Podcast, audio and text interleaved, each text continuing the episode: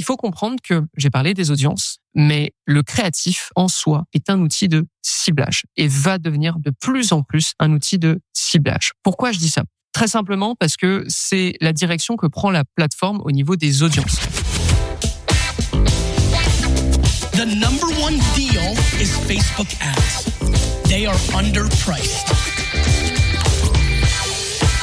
Senator, we run ads. Bonjour à tous et bienvenue sur No Pay No Play, le podcast dédié à la publicité sur Facebook qui vous aide à passer de 0 à 1000 euros ou 1000 dollars de budget par jour en Facebook Ads. Ce podcast est produit et présenté par J7 Media et mon nom est Antoine Dalmas. Aussi, si vous êtes un fervent auditeur et que vous utilisez YouTube, eh bien sachez que je relance, ça y est, la chaîne YouTube de No Pay No Play. Donc ça me permettra de vous montrer aussi pas mal de visuels et de vous aider à mieux comprendre de quoi je parle.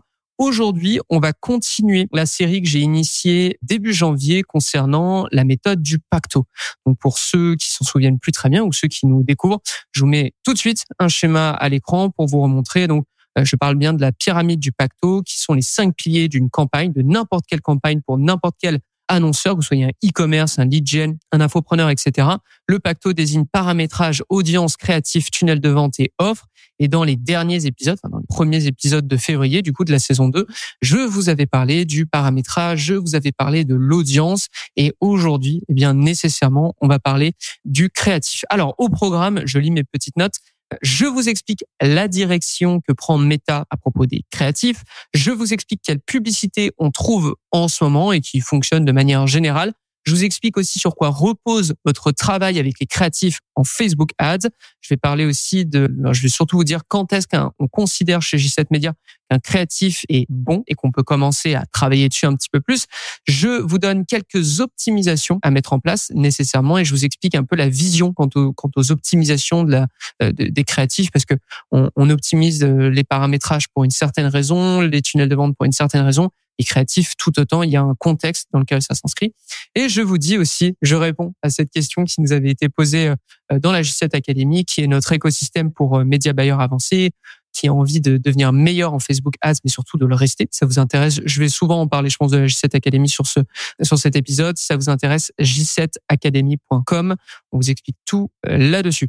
Il est probable que cet épisode se fasse en deux parties, parce que j'ai quand même beaucoup de choses à dire. Les créatifs, c'est, je vais pas vous le cacher, passer un moment, c'est probablement 80% de votre travail. Passer un certain moment, c'est-à-dire que hum, il faut, euh, il faut avant tout euh, avoir une bonne offre. Mais on aura l'occasion d'en parler. Mais bon, vous avez compris que ça va être un très très gros travail. Ça va être le travail qui va vous rester à, accomplir absolument tout le reste euh, du temps sur un compte dès lors que il va bien et que qu'il faut qu'il aille encore mieux et qu'il faut que vous alliez atteindre le 1000 euros ou 1000 dollars de budget par jour pour ensuite aller écouter notre autre podcast qui est social scaling.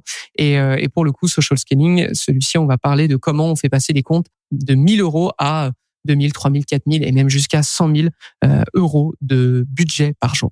Donc, on commence tout de suite avec eh bien la direction de Meta. Ok, euh, la direction de Meta quant au créatif. Il faut comprendre que j'ai parlé des audiences, mais le créatif en soi est un outil de ciblage et va devenir de plus en plus un outil de ciblage. Pourquoi je dis ça? Très simplement parce que c'est la direction que prend la plateforme au niveau des audiences. Vous avez vu qu'il euh, y a des intérêts qui disparaissent, il y a des options de ciblage qui disparaissent. Vous avez vu qu'on a la Advantage, la Shopping Advantage Plus, parce qu'à chaque fois je dis Advantage Plus et les gens pensent que c'est juste l'audience. Non, non, je parle de la Shopping Advantage Plus où on ne cible quasiment plus rien. Ok, vous avez vu et ça vraiment, euh, j'en suis, euh, j'en suis un fervent défenseur, mais euh, les audiences qui dépensent le plus en Facebook Ads, finalement, sont toujours des audiences broad, à savoir des audiences sans aucun ciblage. Vous ciblez juste la France, ou vous ciblez juste cette région, etc. Vous mettez aucun critère d'intérêt.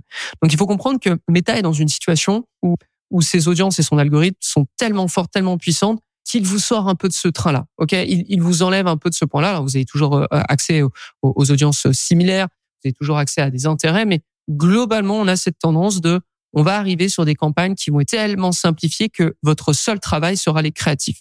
Aussi, et on va pas se le cacher, euh, il y a aussi euh, tout ce qui concerne les cookies tiers, il y a aussi tout ce qui concerne le tracking qui est de plus en plus compliqué, qui va devenir de plus en plus compliqué. Alors évidemment, euh, Meta cherche des, solutions comme Google Ads, comme etc., comme comme toute plateforme publicitaire cherche des solutions, mais il faut comprendre que globalement, Facebook Ads, ça va être de plus en plus un jeu de créatif. Et c'est pour cette raison que vous devez être excellent à ce jeu. Vous ne devez pas être des bons publicitaires, vous devez juste être des bons marketeurs, ok?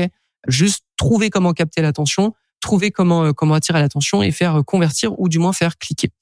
D'ailleurs, j'en profite, on aura aussi en février un épisode dédié à la rédaction, à des outils que vous pouvez utiliser pour euh, pour créer vos publicités. Et dernier dernier point, pourquoi je dis que le créatif devient votre ciblage J'adore utiliser cet exemple. On était chez un e-commerce. Ce e-commerce vend, il vend des télescopes. Et en fait, la situation est la suivante. On veut aller chercher des gens qui s'intéressent à l'astronomie, mais qui n'ont jamais acheté de télescope. Alors, vous voyez sur les intérêts, il n'y a pas de problème. On peut trouver astronomie, on peut trouver euh, les étoiles, stars, galaxies, etc. Il n'y a pas de problème. Mais à aucun moment, Meta ne peut nous permettre d'atteindre des personnes qui sont intéressées mais qui n'ont jamais fait un achat en lien avec ça. Et comment on est allé chercher ces gens? Bah, C'est très simple, en créant un contenu, donc avec des, publicités en rapport. Ce contenu, c'était les cinq conseils à savoir pour acheter votre premier télescope. Et grâce à ça, bah, on a pu aller chercher des gens qui n'avaient jamais acheté de télescope, qui nous donnaient leur adresse mail parce que c'était un lead magnet Lead Magnet, qui est une campagne qui, euh, qui en fait très simplement euh, vous permet de prendre l'adresse mail de, de quelqu'un en contrepartie d'un contenu et vous derrière c'est à vous de lui envoyer des, des emails ou de lui faire une offre pour qu'il convertisse. Et cette campagne a très très bien marché. Et par par ce, cet exemple je vous montre juste que votre créatif ce que vous mettez dans vos publicités ça va avoir un impact et ça va vous permettre de cibler un peu ce que j'appellerais le dernier kilomètre ok? C'est c'est les dernières étapes avant de toucher proprement votre cible. C'est finalement le créatif. Aussi, j'avais pas prévu dans mes notes, mais qu'est-ce qu'un créatif sur Meta? Je vais vous mettre aussi un petit visuel euh, là-dessus. Qu'est-ce qu'un créatif sur Meta? Qu'est-ce que j'entends par un créatif? Ben, C'est très simple, c'est tout ce qui apparaît dans votre publicité. Donc ça va être votre texte, votre rédaction, votre hook aussi, qui est la toute première phrase qu'on observe sur une publicité et ce que j'appellerais être un scroll stopper, à savoir un élément qui va arrêter la personne lorsqu'elle scrolle son écran. Donc le hook, c'est vraiment la première phrase c'est pour cette raison que j'évite au maximum d'avoir des paquets dans mes rédactions. J'aère, j'espace pour la simple et bonne raison parce que si vous avez un gros paquet de, de lignes qui, euh, qui sont emboîtées et vous passez dessus, vous allez rien lire. Alors que si vous avez une seule phrase qui est euh, distante de toutes les autres, eh bien tout de suite ça va attirer l'attention. Donc on a ça, on a évidemment le visuel, et pas que. On a aussi les taglines qu'il y a dedans. Donc quand je parle de tagline, je parle de tout ce qui est écrit sur ce visuel. Si c'est une vidéo, on a aussi euh, bah, le thumbnail ou la vignette. Vous savez, euh, lorsque vous arrivez sur Facebook, vous pouvez voir des vidéos, elles ne se lancent pas immédiatement, elles ont, on voit un aperçu de cette vidéo. Eh bien ça, vous pouvez le travailler, ça, vous pouvez l'optimiser. On a ça, on a aussi le format. Est-ce que c'est une image? Est-ce que c'est une vidéo? Est-ce que c'est un carrousel? Quelle est la longueur de cette vidéo? Qu'est-ce que ça montre? Etc. Etc. On a ensuite le titre. Ok? On a la description sur laquelle, je l'admets, on teste très peu, mais ça, ça peut quand même être un élément important. Et on a l'appel à l'action, à savoir le CTA, le bouton que vous allez utiliser dans vos publicités. Globalement, on a tout ça. Donc, maintenant que je vous ai dit un peu, je vous ai, j'ai défini un peu tout le sujet, on va pouvoir commencer. Quelles sont les vidéos, quelles sont les, les publicités qui tournent pas mal en ce moment sur Facebook Ads et que vous pouvez allègrement répliquer ou allègrement utiliser de manière générale? On a évidemment le format vidéo. Alors, c'est hyper large, mais voici ce que voici ce qu'il faut comprendre. Meta, depuis quelques années, est devenue une plateforme de vidéo. Ça, c'est certain. Ok? J'appuie encore plus mes propos depuis l'explosion et je dirais même la validation de l'emplacement Real. Vous savez, euh, ça c'était euh, c'était un peu ce que Meta a pris de TikTok et l'a amené sur sur Instagram. Ça a marché sur Instagram, donc on l'a amené sur Facebook, etc. Donc ensuite on a commencé à mettre des emplacements publicitaires là-dessus. Mais globalement, Meta est devenu une plateforme de vidéo, de consommation de vidéos. Okay donc c'est normal que finalement les vidéos s'intègrent beaucoup plus dans ces contenus et euh, nécessairement aient de bonnes performances. Ok donc qu'est-ce qu'on va avoir en termes de vidéos? Qu'est-ce qu'on a pu tester par le passé? Qu'est-ce qu'on Qu'est-ce qu'on teste ensemble? Très simplement, beaucoup, beaucoup, beaucoup de UGC, du User Generated Content, donc du contenu généré entre guillemets par un utilisateur ou par un client. Donc ça peut être des témoignages face caméra, ça peut être on montre euh, par exemple si votre produit résout un problème ou apporte des bénéfices à son propriétaire, ça peut être on montre des résultats à court terme, on montre des résultats à long terme, on fait une démonstration du produit et ça ça marche même pour des pour des produits très très simples comme des shampoings par exemple. On, on travaille avec un gros e-commerce qui vend euh, justement des shampoings, des lotions, etc. pour les pour les cheveux et euh, le simple fait de faire des des zooms sur le produit, de faire des déballages, de emballer aussi les produits, de montrer comment ça fonctionne, de montrer la texture, etc. Ça fonctionne parfaitement bien. J'ai parlé d'emballage. Oui, vous ne rêvez pas, mais on a testé pas mal de vidéos parce qu'il y avait toute une tendance à un moment de on, ouvre un colis et on voit quel est le produit qu'il y a. Et bien à l'inverse, on allait dans les entrepôts de nos clients et en fait, ils filmaient les produits qu'ils mettaient dans les cartons avant de les envoyer par courrier. Ok? Et ça, ça marchait très très bien. Ça attirait l'attention. C'était pas propre, c'était neuf, mais c'était juste très authentique et ça attirait l'attention. Donc ça, ça fonctionne très très bien. Aussi des vidéos qui montrent les bénéfices de produits. Donc vous avez compris tout ce qui est autour de la démonstration, etc., etc.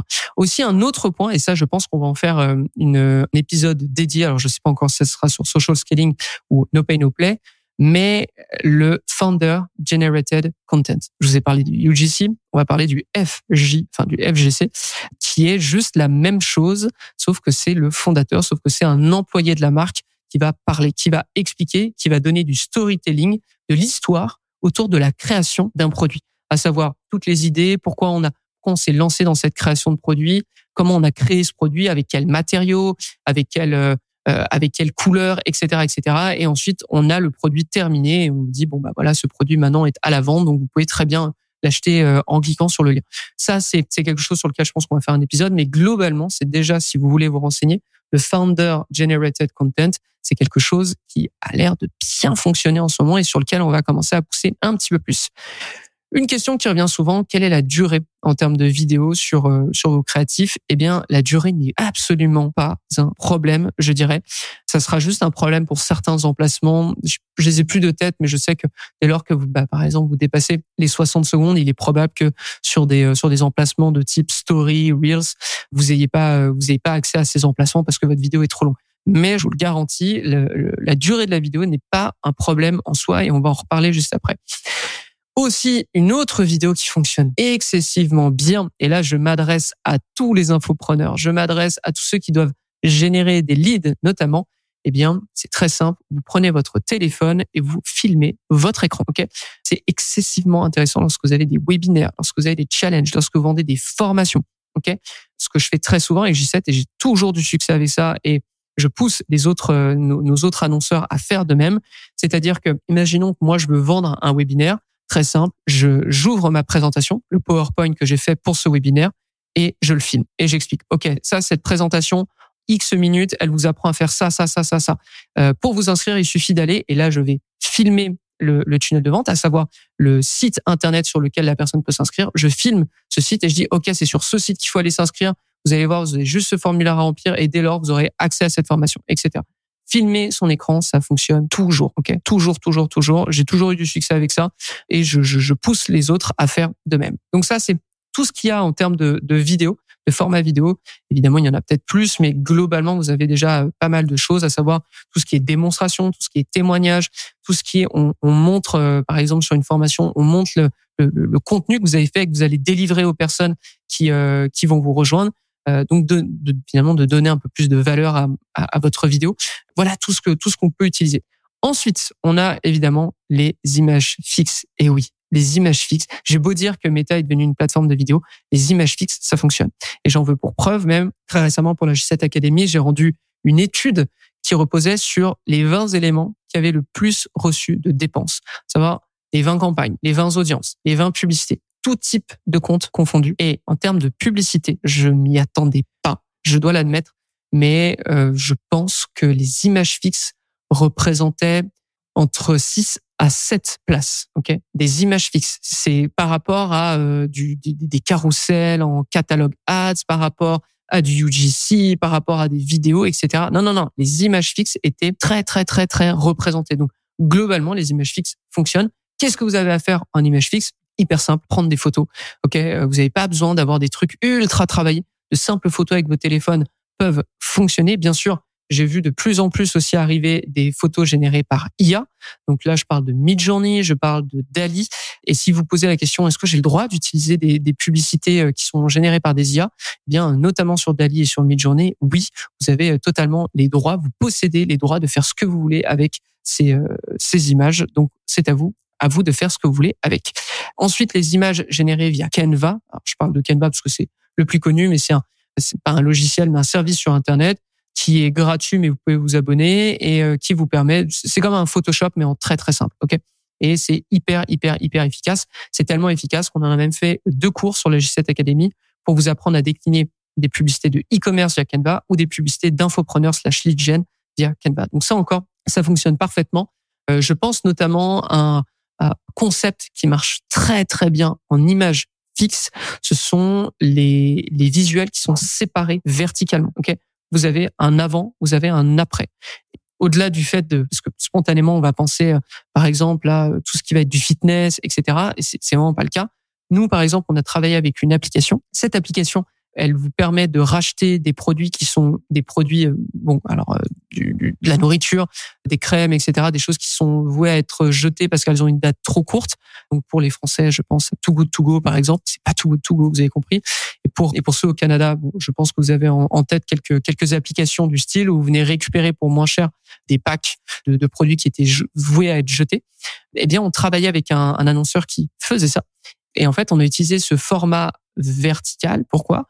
Parce que on voulait montrer sur le côté gauche, donc avant, une facture d'épicerie avec les vrais tarifs, hein, les tarifs euh, normaux. Et à côté, sur le côté droit, après, on avait la facture version notre annonceur, c'est-à-dire beaucoup moins cher que, que, ce que vous auriez eu en épicerie normale. Donc ça, par exemple, totalement un concept que vous pouvez, euh, que vous pouvez utiliser. On l'utilise depuis, euh, je sais pas, au moins 2021, peut-être 2022 maximum, et ça fonctionne toujours autant. Ensuite, dernier point aussi, les images fixes. J'ai noté aussi que les schémas, ça fonctionne bien. Alors quand je parle de schéma, là, je parle vraiment pas de, de, de photos, de visuels, de réalisme. Je parle vraiment comme des dessins. Et là, encore une fois, je pense que mid-journée, je pense que tout ce qui est IA peut vous permettre de faire très facilement des, des publicités type image fixe avec des couleurs très vives, avec un format de d'illustration, avec un format même 3D, etc. Bref, de vous éclater. Comme les couleurs sont un petit peu plus bah, vives, elles attirent forcément plus l'attention. Donc ça, c'est aussi des choses que j'ai retrouvées dans mon top 20 des dépenses en termes de publicité. Et on termine, on termine, on termine avec le fameux, le carrousel.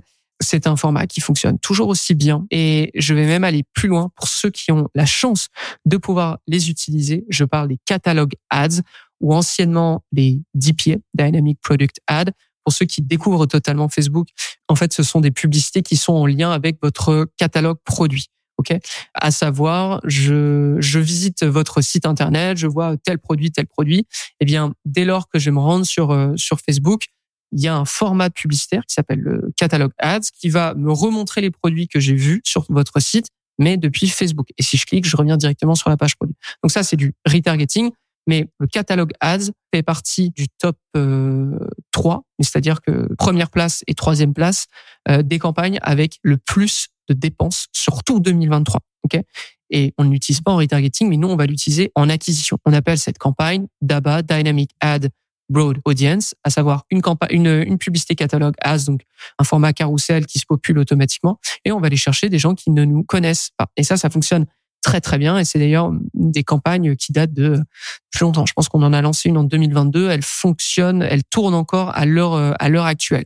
Donc c'est vraiment euh, un format qui fonctionne et surtout, surtout, bah, si c'est populé automatiquement par Meta. Donc ça, c'est euh, ça, c'est pour tout un peu les les, euh, les formats publicitaires. J'en j'en oublie d'autres certainement dans les carousels, dans les catalogues ads. Vous avez aussi les les instant, non pas les instant expériences, les formats collection qui fonctionnent très bien. C'est d'ailleurs un très bon moyen de d'optimiser, de, de tester euh, des variations sur des catalogues ads format collection, c'est comme un carrousel de catalogue ads, sauf que vous ajoutez globalement une image fixe ou une vidéo au-dessus et ça, ça donne quelque chose de mieux. Par contre, c'est que sur mobile.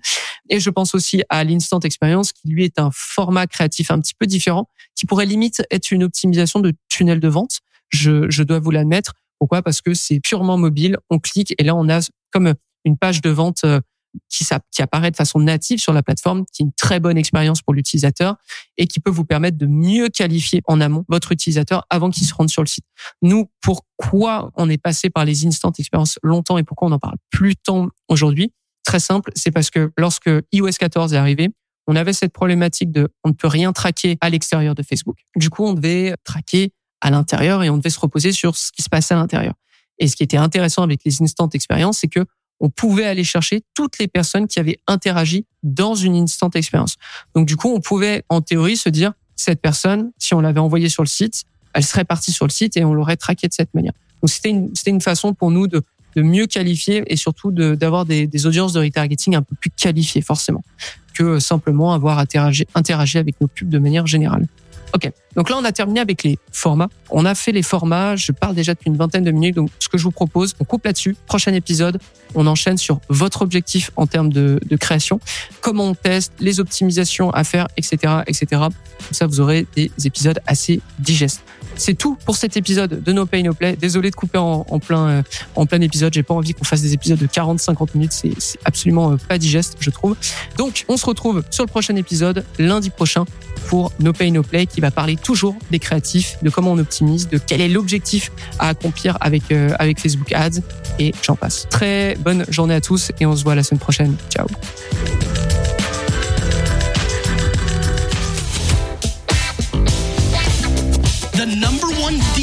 Is Facebook ads.